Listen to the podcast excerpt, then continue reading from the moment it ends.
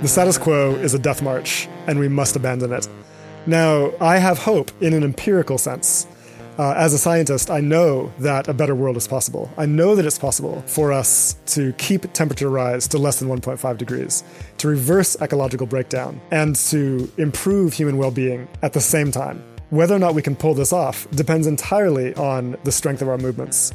And to me, this is an important point. I'm often asked, Do I have hope for the future? And my point is look, hope in and of itself is not good enough. Our hope can only ever be as strong as our struggle. And so, if we want to improve our hope and feel like hopeful people, we have to build the struggle that is going to be capable of bringing us to that future.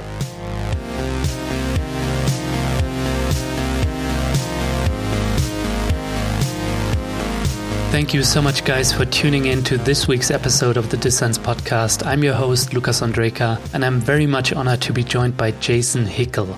He's a degrowth scholar and activist, and his last publication, Less is More How Degrowth Will Save the World, has just been translated into German. And I thought to myself, let's invite him to talk about the relationship between capitalism and climate breakdown and how we need to change our economy to meet human and ecological needs. Jason, thank you so much for joining me here. Yes, my pleasure. Thanks for having me. You argue, Jason, that if we want to survive the crises of our time, above all the ecological crisis, we have to free ourselves from capitalism. Why do you think there is no future with capitalism? you go straight for the big questions. so, yeah, so I think it's really important that we have a clear idea of what we mean when we say capitalism. So, capitalism is a system that requires perpetual growth. This is the key element. And what that means is, uh, is ever increasing quantities of production. And crucially, under capitalism, the purpose of increasing production is not in order to meet human needs, but rather to extract and accumulate surplus value, right? That's the overriding objective. Now, to sustain an ever rising quantity of surplus value, you have to depress the costs of your inputs. This is so important. And your inputs, of course, are labor and nature. So you're, you're constantly pushing the prices of labor and nature down. And this is why capitalism constantly produces crises of inequality and ecological breakdown, right? Both. And, and these are the dual crises that we face in the world today. Mm. And this happens because capital must, by definition, take more from labor and from nature than it gives back in return, right? It's inherently exploitative in that respect. And we've known that for a long time, but what's what's now uh, increasingly clear is that this system is not fit for the 21st century, right? It's a 16th century mode of production that we have dragged over the past 500 years into the present, and it's simply not going to work for us anymore. So what we need to do is shift to a post-growth economy, one that's capable of meeting human needs at a high standard with much lower levels of aggregate production. And that objective is just unfortunately, or fortunately for, for others, not compatible with capitalism. Mm. Yeah, so I wrote the book to address a really, I guess, kind of crucial question that has emerged over the past decade. So people now are, are very clearly widely aware of the crisis of climate change and ecological breakdown. And we're also widely aware that existing efforts to address this crisis are failing, right? The news just keeps getting worse and no progress, no meaningful progress is being made. So the question is, why is this happening, mm. right? Um, is it because we're not trying hard enough? Is it because we don't care? My argument is that it's happening because of the underlying structure of our economic system. So as long as capitalist growth is the core objective of the economy, then we're going to have an extremely difficult time achieving our ecological goals. In most cases, politicians will opt to pursue growth at the expense of ecological goals whenever these two come in conflict. And so that's a problem that we really, we really need to address. Yeah, before we go into more detail why we need that fundamental change in our economic structures and how we make it happen, I just wondered, Jason, how you became an anti capitalist activist because your book reads like a scientific book, obviously, because you're an economic anthropologist, first and foremost, but it also reads like a political manifesto. So, what made you become a degrowth activist? Yeah, no, I mean, my politics emerged from my work as a scientist, right? So, my job is to draw conclusions from empirical data. I, in fact, used to be a kind of run of the mill progressive uh, growthist in the kind of the, the tradition of, let's say, Paul Krugman or something like that, right? But it became very clear to me when I actually looked at empirical evidence on growth and the relationship with resource and energy use and, and ecological impacts that this is not a feasible future, right? This idea that even the even the richest economies in the world need to continue having economic growth is so ingrained that uh, that everybody takes it for granted. I mean, I took it for granted for most of my career. It's only when you're confronted with uh, with the question about this that it forces you to rethink these core assumptions. And so that process happened for me over over several years of reading scientific literature uh, for my research, and it changed the way I think, honestly. And and now it's clear to me that our existing economic system is not compatible with human flourishing and planetary stability in the 21st century. And my work is simply designed to point that out in the most accessible way that I possibly can. Mm. So I guess that's where it kind of comes from. But I should also mention that my backgrounds growing up in Eswatini in southern Africa, I think played a very important role because my whole life I've been connected to anti colonial struggles in the global south and social movements in the global south. And that has given me a perspective on the core capitalist economies that I think is different from people who have spent most of their life living in those economies. Because you're able to see it from the outside. You're able to see it from the position of people who are oppressed by it and who suffer the damages from it and who, have to deal with the externalized costs of it and so on. Uh, and so being aware of those problems, I think, was always instrumental in uh, leaving me open to the kind of critique that I have uh, that I've developed. So, and really, I must say that I owe a huge intellectual debt to anti-colonial thinkers like uh, Frantz Fanon and Thomas Sankara and uh, you know Aimé Césaire and so on, who were very who have been very inspiring for me. Uh, and my work is in some ways a kind of tribute to that. Jason, let's talk about why we need degrowth in order to prevent climate disaster, because the mainstream view still seems to be that we actually can have perpetual growth. We just need to decouple it from CO2 emissions, for example, by investing in technologies like renewable energies and more efficiency. The underlying mode of consumption and production is not questioned in those green growth narratives. So, why do you think that this is going to fail? Right. So, So, green growth theory is widespread. It's on the lips of every politician. And basically, it claims two fundamental things. The first is that we can continue growing GDP indefinitely while reducing resource use. Okay. And the second thing is that we can continue growing GDP while also at the same time solving the climate crisis. Right.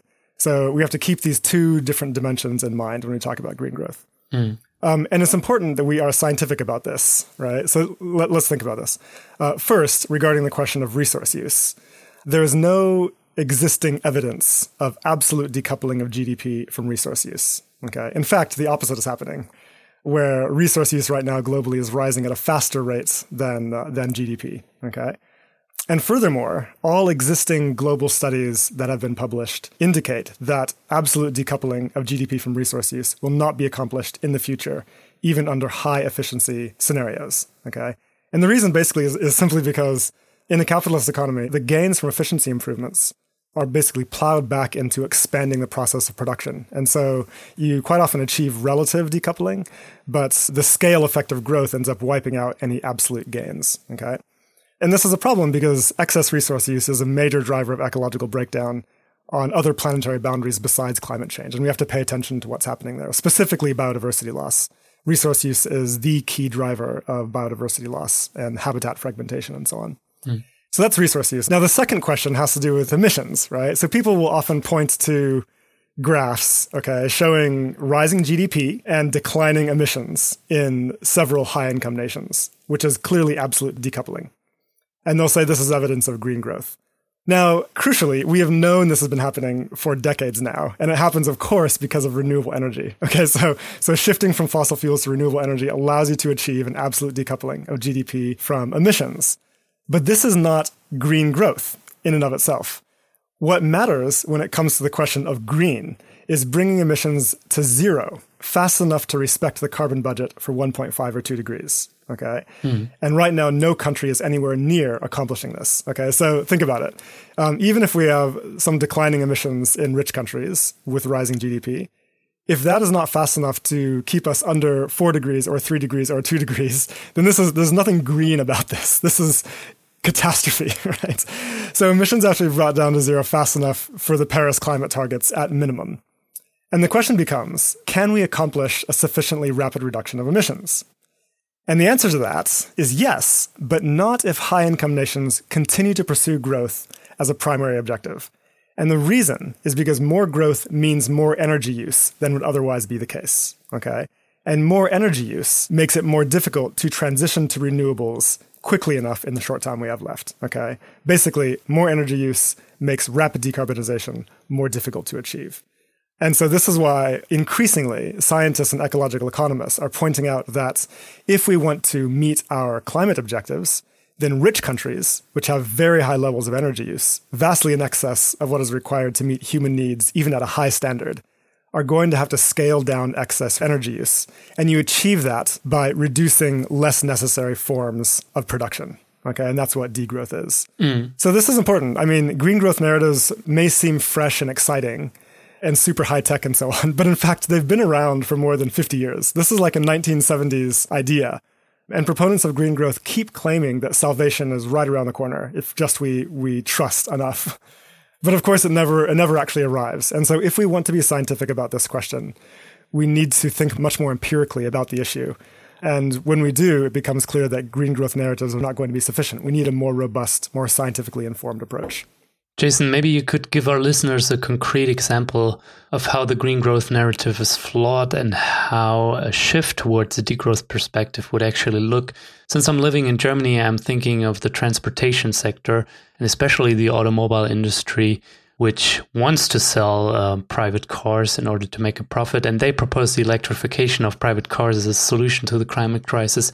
Of course, it's highly doubtful if that is going to be sustainable when it comes to energy and resource. So, as an example, how can we adopt a degrowth perspective in this sector? Yeah, so this is very important.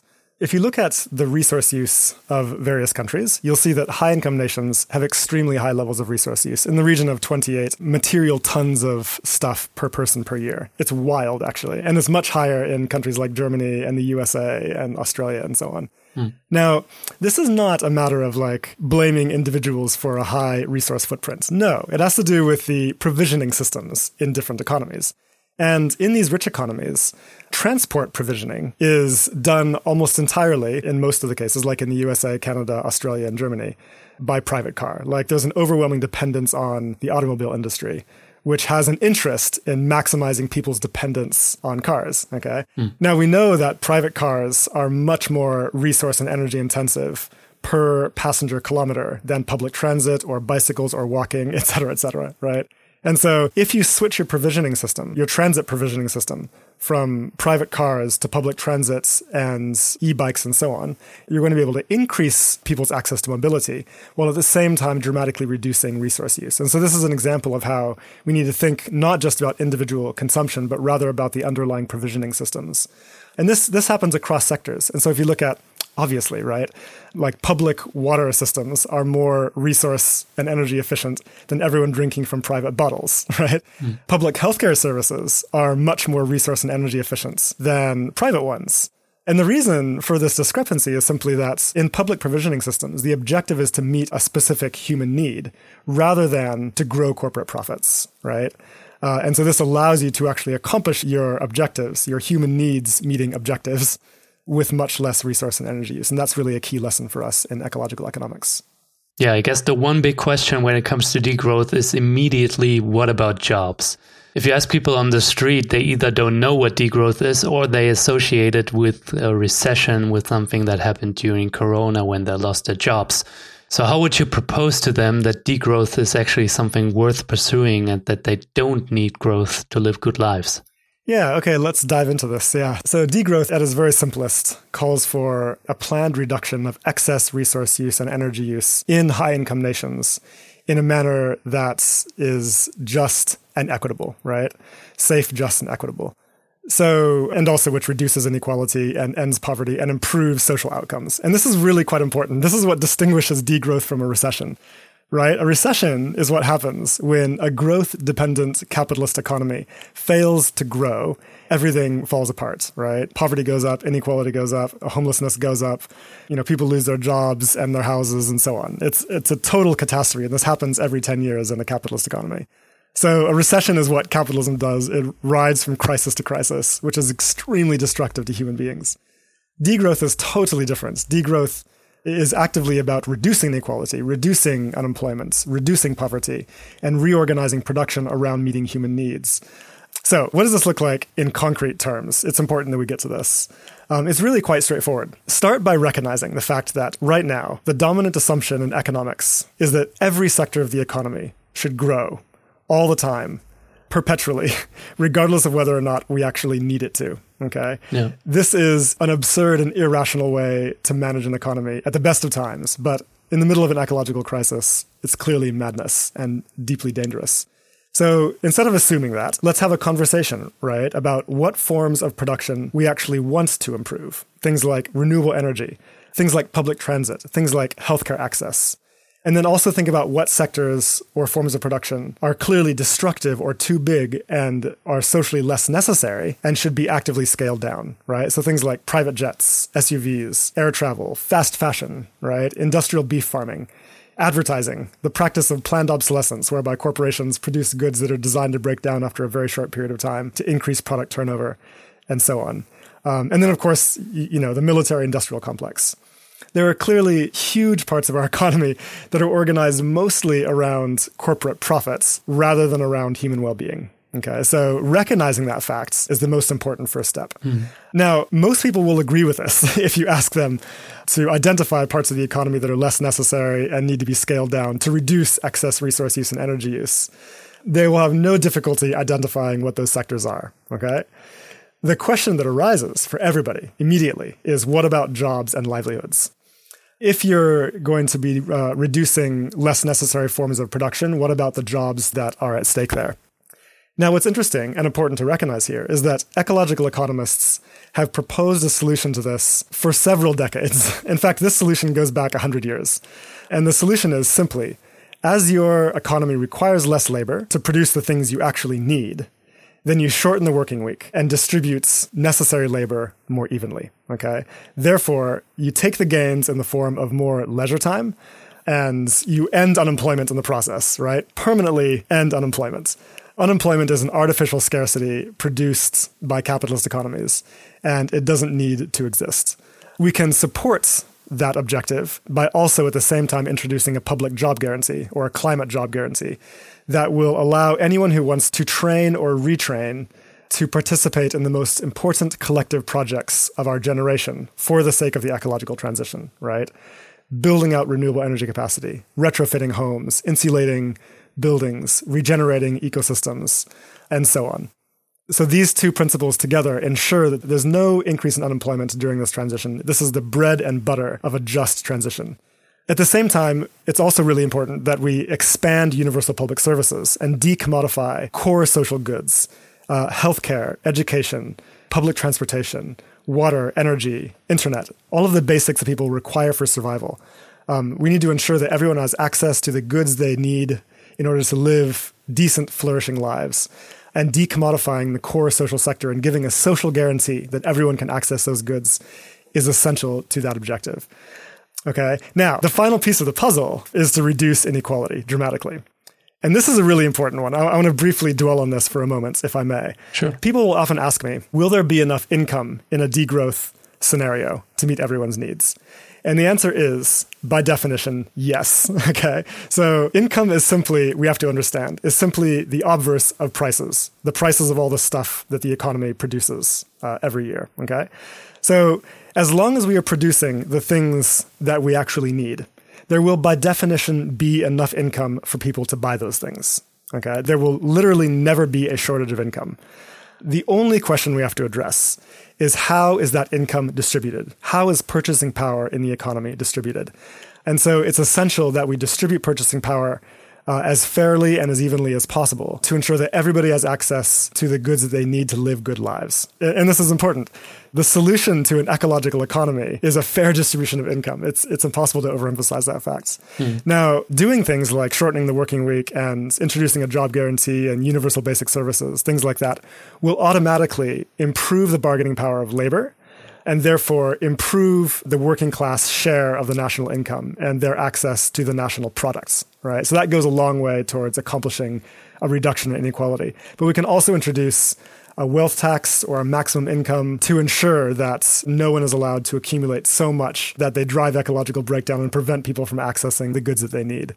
So this is crucial, I think, to uh, the transition that we require. Yeah, Jason, in your book, Less is More, you cover extensively the relationship between inequality, human well being, and ecology. Maybe you can elaborate a bit more. How does inequality affect our well being and the ecology? And why are egalitarian societies better for human well being and the environment?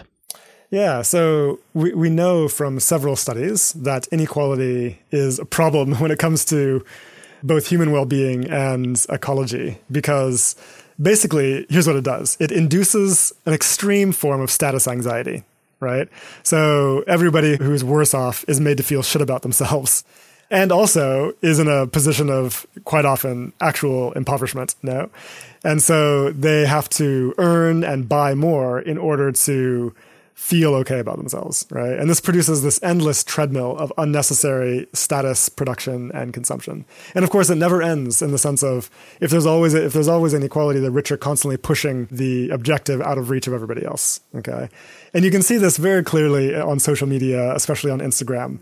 So status anxiety is a crucial part of a capitalist economy. Hmm. And of course, that excess production also has ecological effects. And so not only is, is inequality bad for human well-being, by inducing anxiety, but it's also bad for the environment. Look, uh, it's empirically possible, and this is very exciting research.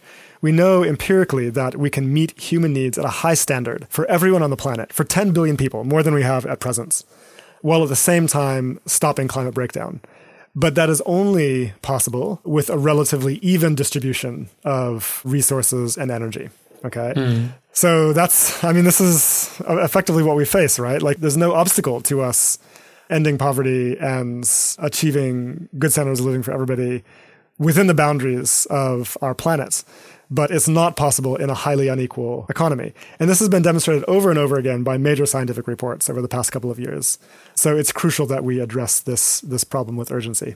Yeah, it's super crucial because one common misconception I see when it comes to degrowth and promoting is is that people think it's some kind of radical form of austerity and it might be that we need to shift away from the consumption of new smartphones, new TVs, new cars in ever shorter intervals, but do they make us happy actually? Or what could be gained by degrowing those sectors and investing more in, for example, care work or in more free time and more spare time? So maybe explain a bit where this misconception of radical austerity comes from and how we shift the perspective towards one of radical abundance. Yeah, this idea of austerity is totally bogus. The people that make this claim actually have no idea what they're talking about. Let me explain. So, austerity is what a capitalist economy does in order to get more growth. Okay. So, every time there's some kind of crisis, then capitalists want to cut social provisions and introduce artificial scarcities in order to put people in a position where they have to work and produce more, increasing productivity in order to get growth going again. Okay, so austerity is a child of capitalism. Austerity is a child of growthism. Degrowth calls for exactly the opposite. It wants to expand public services and end unemployment so that growth is no longer necessary for people to live good lives, right? Mm. It is, if anything, a theory of radical abundance. It proposes that abundance, that a radical abundance of access to core social goods is the antidote to growthism, uh, is the antidote to capitalism, even. One of my colleagues, Giorgos Kallis, frequently points out that capitalism cannot operate under conditions of abundance. And so this is what we are calling for. And I think that's that's quite an important point to underline. So yeah, I mean, if there's going to be austerity of anything in a degrowth scenario, it's going to be austerity for the rich.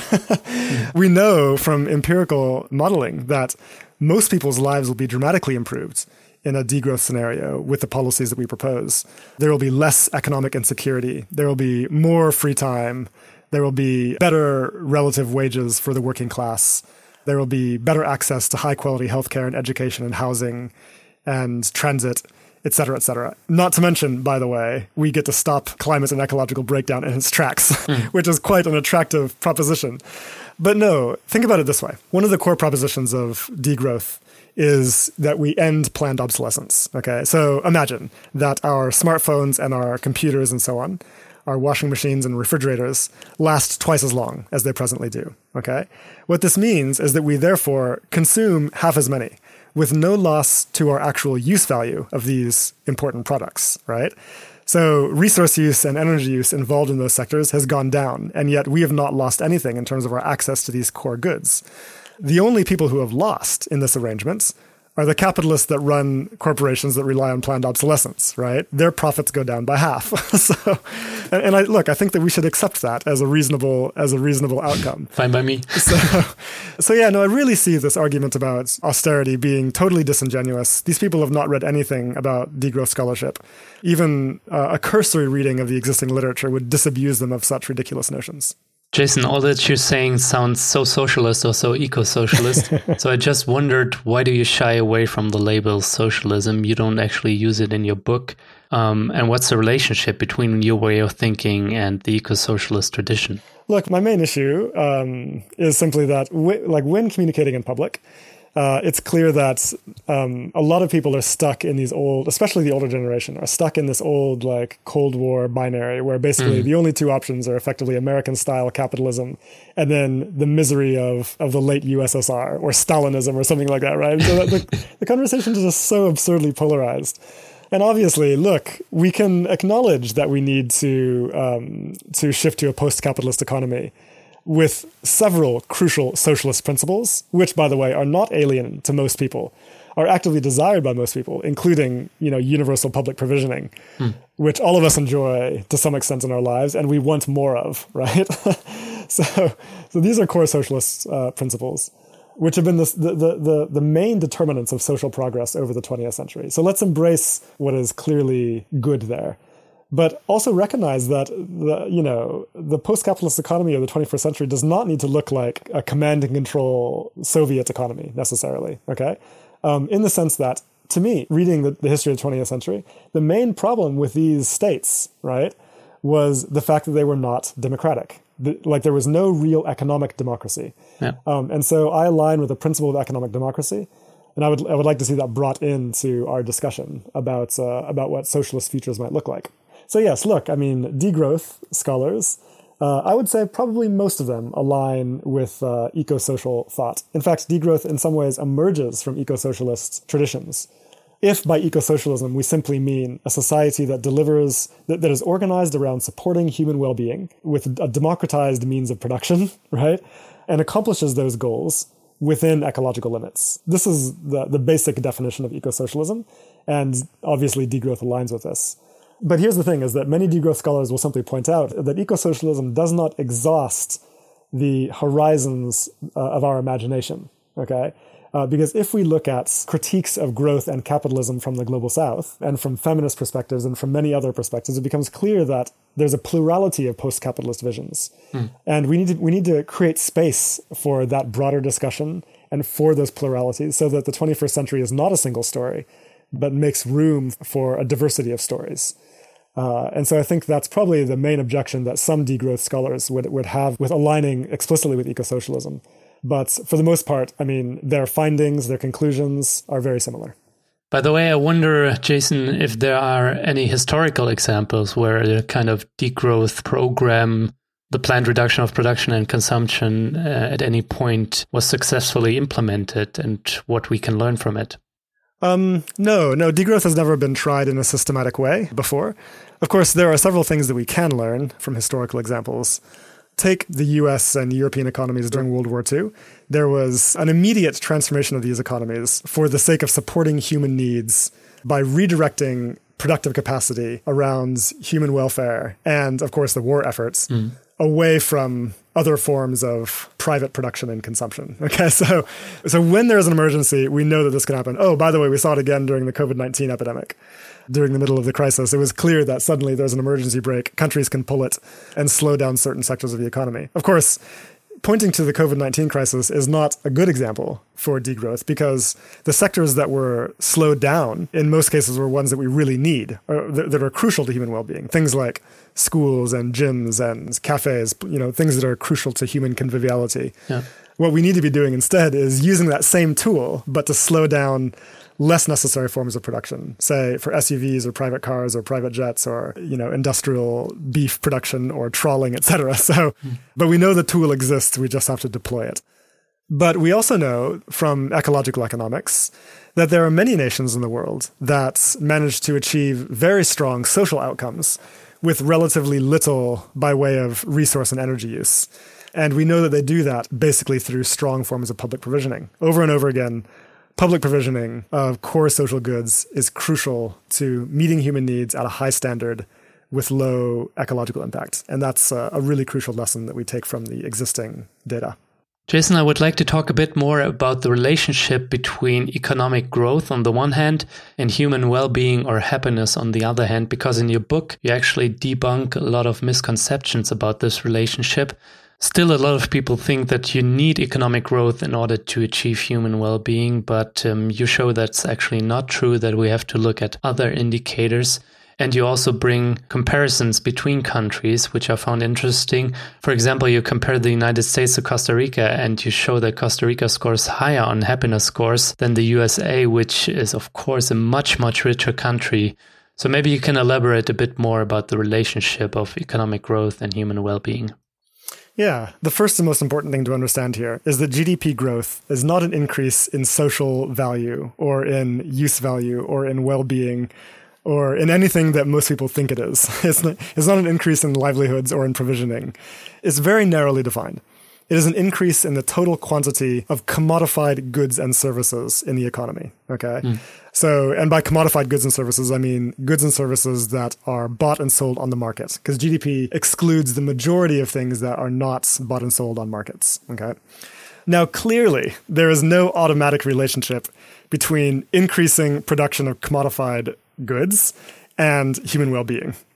It literally all depends on what we are producing right? And whether people have access to those things. So, are we producing tear gas or healthcare? If we're producing good things like healthcare, do people have access to them? Or are they so expensive because they're privatized or enclosed that people can't access them?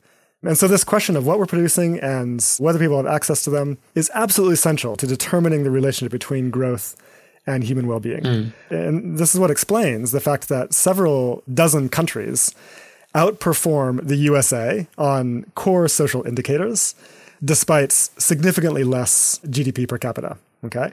So the USA is a core example because it's one of the richest countries in the world. It is the most advanced capitalist economy. And so if we're going to assume that capitalism is the way to go, then the USA is our example, right? The USA achieves a life expectancy of around 77 years. Now compare that to, for example, Spain. Spain outperforms the USA on core social indicators, including with a life expectancy that is at least five years longer, perhaps even six years longer, with a GDP per capita of 55% less than the USA, right? How is that possible? it's because the USA has extremely wasteful forms of production that are organized mostly around corporate profit mm. rather than around human well being. Spain does a better job at ensuring people have access to core goods that they need and that's why their social indicators are better. Costa Rica, as you mentioned, is another example. Now, Costa Rica has 80% less GDP per capita than the USA, um, and yet outperforms the USA in life expectancy and has a level of reported well being that matches the Scandinavian countries, so one of the highest in the world. And it accomplishes this with very low levels of ecological impacts. Hmm. So, um, this is not to say that Costa Rica is perfect, you know, far from it. But it is an example of how, again, focusing on core public provisioning systems is a very effective way at ensuring you deliver high levels of well being with relatively low uh, resource and energy use. Okay, if we recognize that GDP is not a good measurement for human well being, mm. how can we actually measure human well being? And is it just enough to change the measurement method? Right. So it's it's actually really widely recognized that GDP is a problematic indicator. Even several leading mainstream economists recognize this fact. And there are, of course, several alternative approaches. The first, probably most popular one, is the genuine progress indicator. Okay. Mm. So it's called the GPI. Here's what the GPI does it corrects GDP in the sense that GDP only measures production, but does not measure the social and ecological costs of production. So GPI subtract effectively just subtracts social and ecological costs so that we get a clear picture of what's happening in the economy and whether it's delivering real progress or if it's just delivering progress for capitalism, right? I mean, GDP, and, and, this is important. Ultimately, GDP is a measure of the welfare of capital, not a measure of the welfare of humans. Yeah. So, GPI is one alternative. But several ecological economists argue that instead, what we should have is more of a dashboard approach uh, instead of a single indicator, which can hide quite a lot. You actually want to be able to focus on your actual objectives, right? So if you have specific social objectives, like improving access to housing and healthcare, improving wages, improving, you know, life expectancy, then make those your targets and, and pursue policies that improve those directly. And if you have ecological objectives, such as you know improving soil quality and reducing emissions, make those your targets and pursue policies that deliver on those directly, rather than hoping that pursuing growth will magically deliver on your social and ecological objectives, which of course it virtually never does, uh, right? Mm. So we need a more rational way of thinking about the economy and how to manage it, and uh, and these are some of the core proposals. Maybe you can talk a bit about the political, mental, and societal obstacles when it comes to actually applying a degrowth program. So, because if research, as you suggest here, points in the direction that uh, a post capitalist society would be better for human well being, but also for the climate, then one has to wonder why the fuck doesn't it happen? why don't we go in that direction? So, what, what in your view are the major reasons that um, this position is still so marginal, and which obstacles do we face? Yeah, no, this is important, right? So, the major challenge to degrowth scholarship over the past decade has been to demonstrate that it is possible to have a degrowth scenario that at the same time improves human well being. And that has now been demonstrated. So, that's very exciting. The question now becomes about the political feasibility of it. Now, we've demonstrated, again, that in a degrowth scenario, the majority of people will be better off. The problem is that there is a small faction of our society, the ruling class, no? that clearly stands to lose quite a lot from such a transformation, from such a transition. The people that benefit from the existing structure of the world economy are obviously very against any possibility of, of degrowth, since growthism, obviously, and capitalism is what sustains their privileges. So, so this, so this becomes an issue, right? It's, uh, it's effectively what we're talking about is effectively a political mm. battle. We know that there is very strong support for core degrowth policies that I've mentioned, things like a shorter working week, a public job guarantee, living wages, you know, a fair distribution of income. There's very strong support. The question is, why do we not see these policies coming into play? After all, we live in democracies. You would expect that the wishes of the majority would be implemented as policy. But in fact, this doesn't happen. And the reason is, of course, because we don't have real democracies. and this is a major barrier to political transformation we have political systems that are overwhelmingly captured by elite interests, right? Uh, through things like campaign finance laws that allow rich people to effectively buy campaigns and politicians, institutionalized corruption, even in countries that are, you know, in the G7, right? I mean, the US and the UK are prime examples of this. And also, we have media systems that are beholden to corporate interests and concentrated in the hands of a very small number of companies. These are all major problems to the kind of democratic discussion and policymaking that is required to achieve a just and ecological transition. And so, a demand for democratization has to be at the core of our demands for an eco social transition. I think that's really essential. Yeah, I totally agree. Our fight also has to be a fight for democratization, otherwise, we will fail. But it seems also, Jason, that we have to fight an hegemonic battle about imaginations, about ideas, about ideology. Because when I look around, it seems that a lot of people are actively embracing our way of living, which is disastrous for the climate, but also disastrous for less well off people in the world and they either do it because they don't give a fuck or they do it because um, they can't imagine something else. They can't imagine a post capitalist society. So, what do we have to do to win this ideological battle? Yeah, look, I think that one of the reasons for the hegemony of growthism is because it's a very ideological terrain in the sense of for years it has been drummed into us that growth is necessary for social progress, is necessary for human well being improvements, is, is necessary for everything good, right? It's a very powerful metaphor. Children grow, plants grow, we like things to grow. Who doesn't, right? It's deeply rooted in a sense of being natural. So, and this is an amazing ideological opportunity for capital to be able to sell its projects of expansionism and accumulation and exploitation, right? Under the banner of growth. So, and this is what uh, the scholar Timothy Mitchell refers to as capital's alibi, right? Mm. By saying that it is increasing growth, it's able to get us to buy into projects we might otherwise reject, right? Um, so, to the extent that growth does depend on ecological destruction and human exploitation and colonial plunder and so on, we might, as moral beings, want to reject those things. But as long as it's framed in the language of growth, then it's very effective at getting us to buy into it, right? And, and, and this is really a difficult ideological work that we have to do. We have to be able to have a clear discussion about what growth is and whether we want it or not. And only once we can have that discussion, I think, is there a possibility for us moving forward. So, and this is really what degrowth aims to do is to start that discussion. Yeah, it's quite a task. In your book, you call it the decolonization of our thinking, and it goes so deep. It goes back to the Enlightenment thinking um, that established like an exploitative way of thinking about nature and thinking about the colonialized subjects. So, and you also cite indigenous communities, which obviously have another way of thinking about nature and thinking about human beings within nature. So, maybe you can talk a bit more about what that decolonization of thinking entails. Yeah, so um, so this emerges actually from my study of the history of capitalism.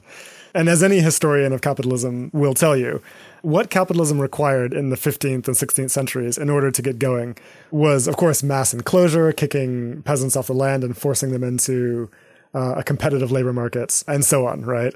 You know, this, of course, was essential to the very possibility of, you know, primitive accumulation and reinvestment for expansion of production and so on. But at the same time, that alone was not enough, right? So a transformation in the fundamental means of production was not enough for capitalism to get going. It also needed a new story about nature. And this is such an important part of that history. In the 15th and 16th centuries, even in Europe, the dominance uh, ontology, the dominance philosophical understanding of being was that humans are fundamentally interconnected with the rest of the living world. They accepted no fundamental distinction between humans and non human beings in some kind of hierarchy, right? In fact, what they did is they related to non human beings and to ecosystems and the land, etc., as kin, right? In a relationship of reciprocity. And early capitalists clearly recognized this as a barrier to the capitalist form of production because you need to somehow be able to separate people from nature and put them into a position where they're willing to extract and dominate and exploit nature. No? Mm-hmm. Um, and they found their solution in the ideas of Enlightenment thinkers like Descartes and Bacon, who were arguing at that very same time that we should understand that humans alone have spirit and agency and consciousness.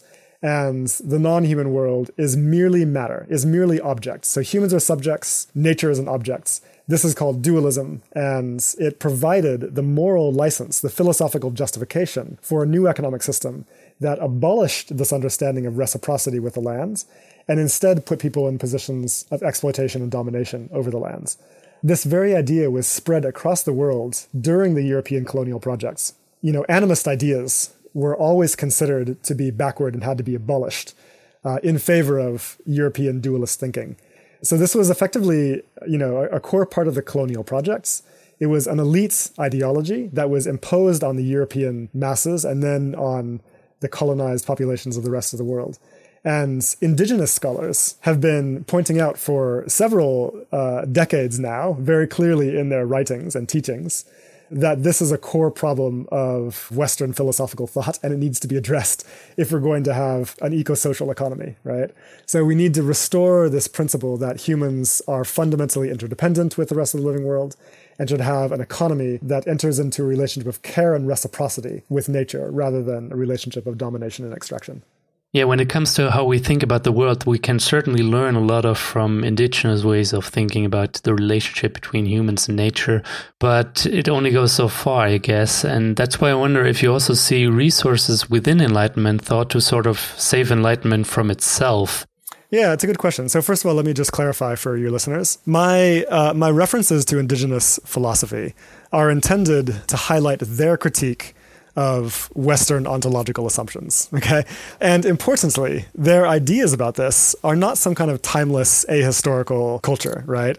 They emerged, according to several scholars uh, in this tradition, they emerged precisely in the encounter with European colonialism, which was deeply ecologically destructive and deeply destructive to human communities, especially in the Americas, where a massive genocide, of course, occurred in the wake of this disaster, there was a clear recognition that we can never accept this again. What you know, what is it about the worldview of the colonizers that allowed them to inflict such extraordinary damage? And their point is that the core kernel of European thought that did that was was effectively dualism, right? And so this is what they reject um, as part of a long process of the critique of European colonization, right? Mm-hmm. Now, uh, this is not to romanticize indigenous thought, and it's not to say that everybody has to adopt indigenous ways of thinking about this and so on. There are clearly resources within the Western philosophical tradition itself that point in the very same direction. And I have in mind here, particularly one scholar, one very famous Enlightenment thinker by the name of Spinoza, who was a contemporary of Descartes. Uh, he watched Descartes rise into fame during this period when capitalists were making use of his ideas to justify the transition to capitalism and the destruction of more ecological, democratic uh, ways of being in Europe. And he rejected Descartes' core ideas. You know, Spinoza explicitly said, look, Descartes' dualism is wrong. There's clearly no evidence that humans are somehow fundamentally separate from and superior to nature, right?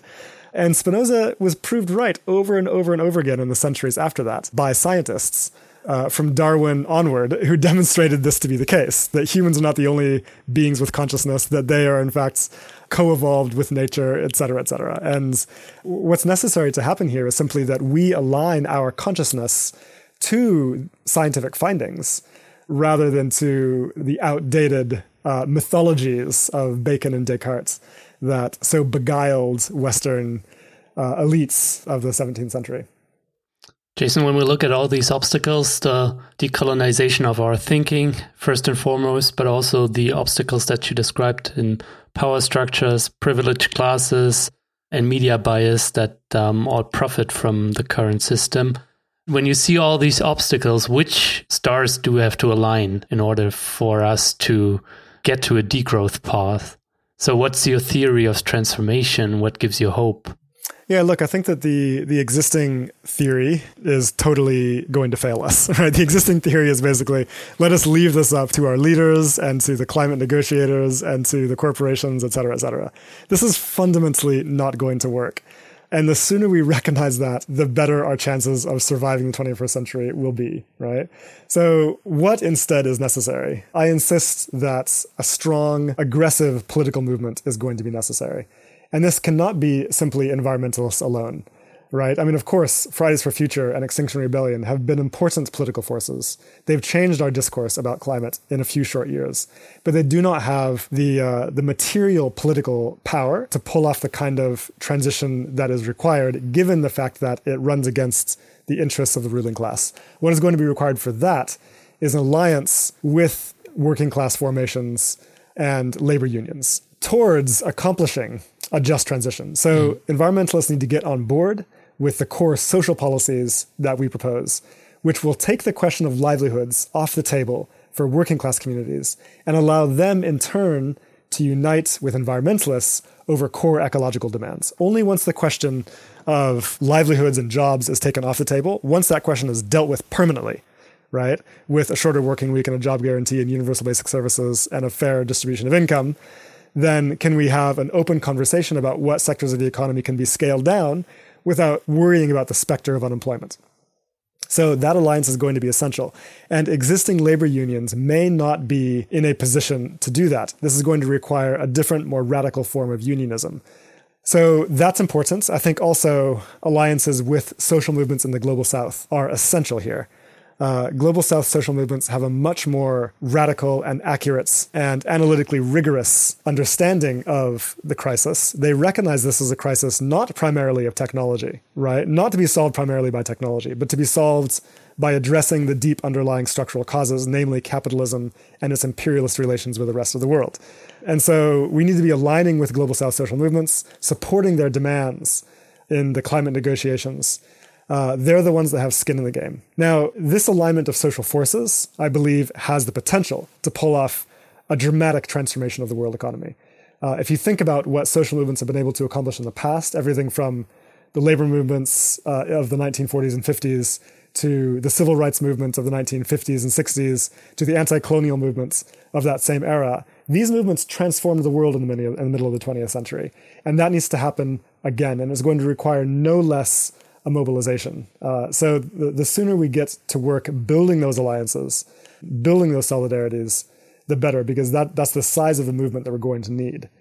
So that's, to me, a crucial uh, instruction, I guess, for the coming years. Unfortunately, Jason, our time is up. So, one last question What kind of scenarios do you see for the future of our societies? And what do you think will happen if we don't manage to bring about the great transformation that we talked about here? No, no, the uh, the alternative is very, very bad. The status quo that we're headed for, I cannot emphasize this enough, is really not compatible with organized human civilization as we know it. There is no progress with the status quo. So it's it's essential to realize that the world that we will inhabit by 2070, uh, which is within the lifetimes of the present generation, is going to be a real dystopian disaster. so, so I mean, you simply need to read the latest IPCC reports to make this abundantly clear. The status quo is a death march, and we must abandon it. Now, I have hope in an empirical sense.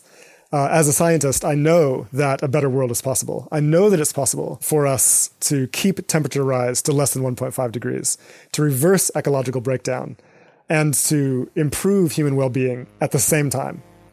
Whether or not we can pull this off depends entirely on the strength of our movements. And to me, this is an important point. I'm often asked, Do I have hope for the future? And my point is look, look hope in and of itself is not good enough. Uh, our hope can only ever be as strong as our struggle.